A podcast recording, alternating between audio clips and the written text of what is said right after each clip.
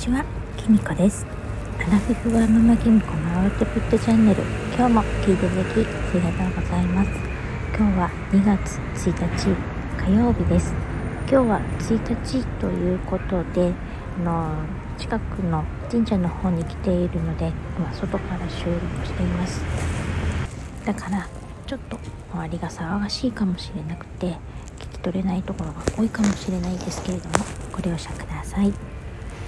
と今日は1月の振り返りと2月のことをちょっとお話ししようかなと思います。えっと1月はですね年が明けてから本当にバタバタしてまして特にあのプライベートのことではねなんかあの子供のことでちょっといろいろあったんですよ。であのちょっとツイッターでもつぶやいたんですけれども息子の方がですね春から社会人になるんですけれどもあの一人暮らしをしたいとかねてから言ってたんですね。であのただねこのコロナ禍なのでオミクロンもね流行っているのであの一人でもし具合が悪くなったらと思ってたんですよね。でそれも関係なく息子自身が1人暮らしできるのかっていうのは他の家族の中でもあのかなり疑問視されてましてあの本人はしたいと言ってますけれども半ば半分、まあ、無理でしょみたいな雰囲気でいたんですね。そしたらあの年明けに息子の方からあのこの物件を決めたいというふうにですね突然お正月に行った行ってきたんですよ。であのえ？と思ったんですけれどもなんか密かに探していたらしくて、あのー、部屋を決めたいっていうことだったんです。であのー、まあ一人暮らしを本当はあまり賛成はしてなくてもした方がいいとは本人のためには思ってたんですね。で結局まあその物件をですね見に行こうということになりまして息子と見に行ったんですけれどもうん正直ですねなぜここにしたのかというようなところだったんですよね私的には。であのまあまあね地域柄とかもあるとは思うんですけれどもすごく急なね坂道の途中にあるあのアパートで、まあなんかその神奈川県なんですけどあの辺では坂がとっても多いらしくてこういう物件が多いとは聞いていたんですけれどもうんそれにしてももうちょっと落ち着いて探せば あるんじゃないかって思ったんですよね。だけどまあ一回出したらまあ聞かない人なんですようちの息子は。頑固で。なんで結局そこにすることを了承したんですね。で、まあ、部屋が借りたいと言っている割にはですね実はですね初期費用が足りないっていう話をし始めてそれだったら無理なんじゃないかっていうまた話になったんですけれどもまあ、結局、まあ、夫といろいろ話して初期費用だけは出してあげようっていう話に落ち着いてそんなこんなをしてたらですね1月がだいぶ過ぎちゃって あのー、そんな時にまた娘もねこのオミクロンの関係で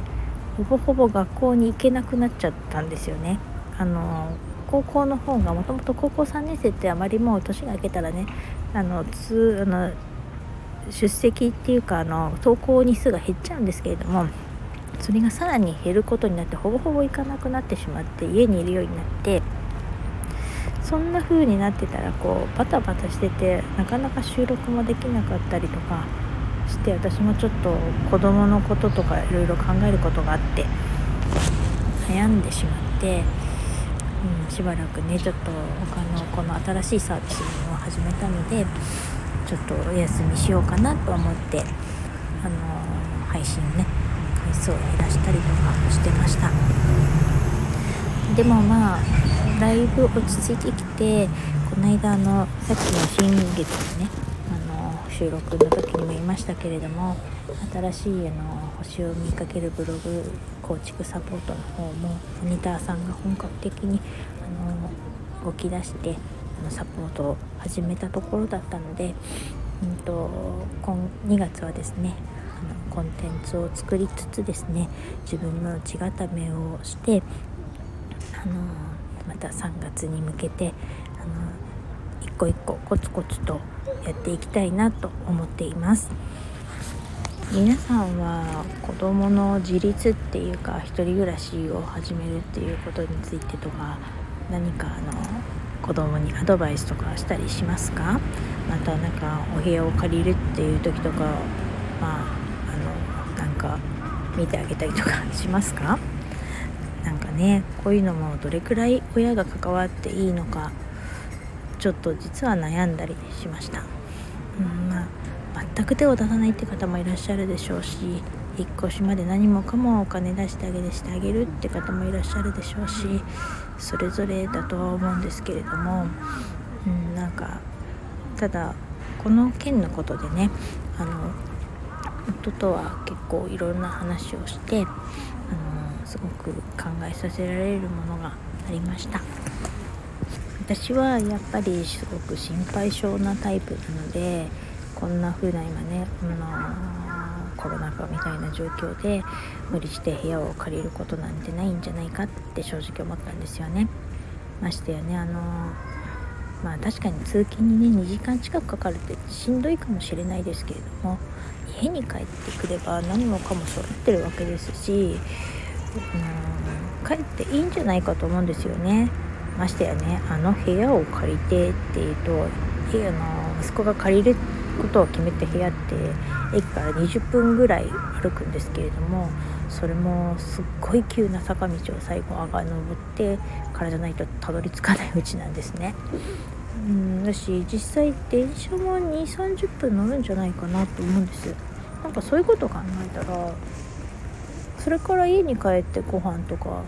食べたりとかするんだったらぶっちゃけ自宅の方が楽なんじゃないかって私は思ったりしたんですよね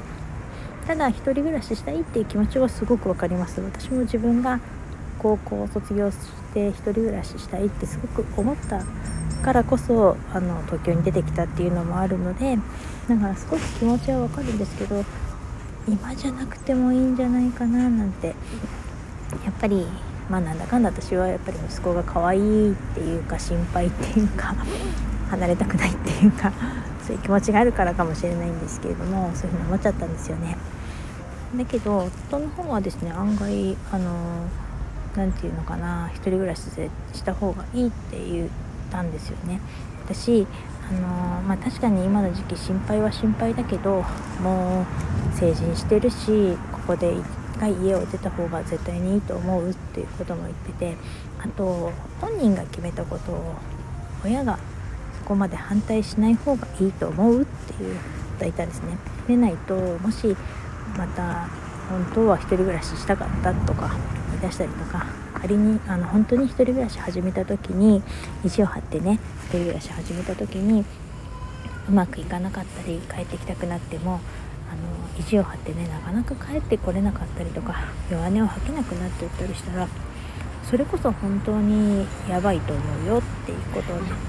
夫は言っていてまあ失敗するかもしれないけれどそれも人生だから。それもいい経験だから。いつでも帰ってくればいいよっていう風に温かくあの送り出してあげようよっていう風に言った夫がですねすごく珍しいなと思いました。今までねそんな息子に対してそんな温かい目で見ていたかなみたいな割とツンデレだったんで息子に対してはとっても厳しい人だったと思うんですけれどもなんかあの珍しくですね息子の側について応援してあげてるっていうかいつもねこれは私がする方なんですけれどもどうもね今回は立場が逆転してしまってでなんかその自分もねあの夫も高校卒業してからあの田舎から東京の方に出てきたのでぱり1人暮らしする時ってワクワクした気持ちっていうか不安ももちろんあるけどワクワクした楽しいなみたいな自由だなみたいな気持ちって絶対にあるからその気持ちをね大切にした方がいいっていう風に言ったのをなんか初めて聞いたなと思ったんですね。彼とね30年近くなんだかんだ付き合ってますけど一人暮らしする時ワクワクした気持ちになったなんてことは聞いたことがなくやっぱり知らないことっていっぱいあるななんて 思いましたねうんなんかちょっと2月の話と全くずれてしまいましたけれどもそんなこんなであの春から我が家の方も娘も大学生になりますし息子も一人暮らしを始めるということで新しい局面に変わるのかな新しい形にまた変わるのかなと思ってそれも楽しみたいと思っています。というのが1月の振り返りとちょっとだけ2月についてお話ししてみました。まとまらない話で申し訳なかったですけれども最後までお聴きいただきありがとうございました。それではもうそろそろ家に帰ろうと思います。今日はちょっと外からの収録だったので聞き苦しい点も多かったと思いますがまたよかったら聞いてくださると嬉しいです。それではまたお会いしましょう